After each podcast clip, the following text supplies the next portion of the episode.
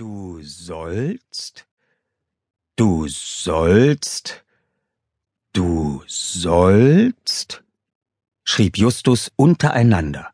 Zehnmal. Schreibt die zehn Gebote aus dem Buch ins Heft und lernt sie auswendig, hatte Pfarrer Becker heute in Rallye gesagt. In zwei Wochen bei der Klassenarbeit erwarte ich, dass ihr sie auswendig könnt und Beispiele dazu kennt. Du sollst, stöhnte Justus. Was sollst du? Justus drehte sich um. Er hatte gar nicht bemerkt, dass Opa Karl ins Zimmer gekommen war. Verdammt. Und er war immer noch nicht fertig mit den Hausaufgaben. Letzte Woche war sein Geburtstag gewesen und Opa hatte ihm einen Bausatz für ein Modellflugzeug geschenkt. Eine Seagull X4, ein irres Ding mit Fernsteuerung. Heute wollten sie anfangen, den Flieger zusammenzubauen. Was stöhnst du denn? Der Großvater sah Justus über die Schultern. Ach so, die zehn Gebote. Justus nickte. Immer nur du sollst, du sollst, du sollst. Schrecklich. Er beugte sich wieder über das Heft. Er wollte nur schnell fertig werden. Ehe brechen, schrieb er.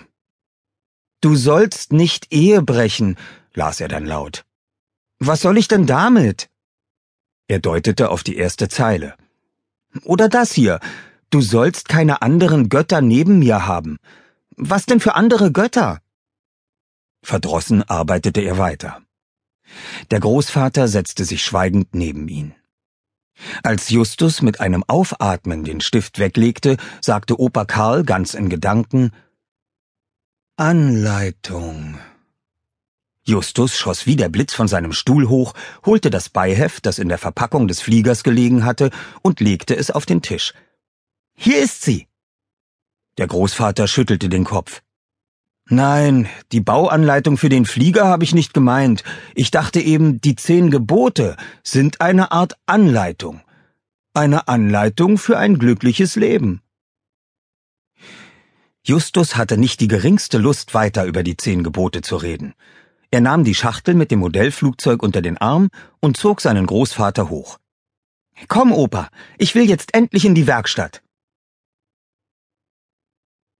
Gemeinsam gingen sie durch den Garten zum Schuppen hinüber.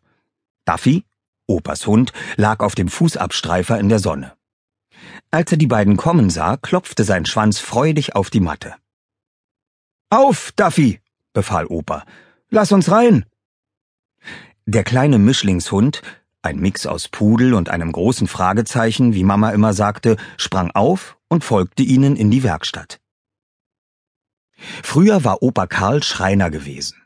Damals hatte er eine große Schreinerei mit vielen Angestellten gehabt. Aber inzwischen war er in Rente und hatte den Betrieb längst verkauft. Seit die Großmutter gestorben war, lebte er bei seiner Tochter, dem Schwiegersohn und den Enkeln Justus und Mareike. Im Schuppen hatte er sich eine kleine Werkstatt eingerichtet, wo er ab und zu für Freunde und Bekannte noch Möbel reparierte und ein bisschen schreinerte. Justus legte den Karton auf die Hobelbank und begann auszupacken. Duffy, der immer gleich zur Stelle war, wenn Papier knisterte, sah erwartungsvoll zu ihm hoch. Justus schüttelte den Kopf. Nee, du Fressack, das ist nichts für dich. Enttäuscht trollte sich Duffy auf seine Decke. Justus betrachtete verträumt das Hochglanzfoto auf dem Karton. Er konnte es jetzt schon kaum erwarten, die Seagull fliegen zu lassen. Der Großvater studierte die Beschreibung. Dann legte er alle Bauteile vorsichtig auf die Werkbank. Schau, sagte er, einige sind noch ganz rau. Du musst alle Unebenheiten abschleifen. Aber sei vorsichtig, dass du nicht zu viel wegnimmst. Damit drückte er Justus ein feines Schleifpapier in die Hand. Justus begann mit der Arbeit und der Großvater knöpfte sich einen alten Stuhl vor, den ihm eine Nachbarin gestern gebracht hatte. Ein Bein war locker. Während beide so vor sich hin werkelten, versuchte Justus sich an die Reihenfolge der Gebote zu erinnern. So ein Quatsch. Wozu musste man die bloß auswendig lernen? Er verdrehte die Augen. Habt ihr eigentlich früher auch die zehn Gebote lernen müssen? Aber sicher, sagte der Großvater. Und wir hatten einen verdammt strengen Pfarrer.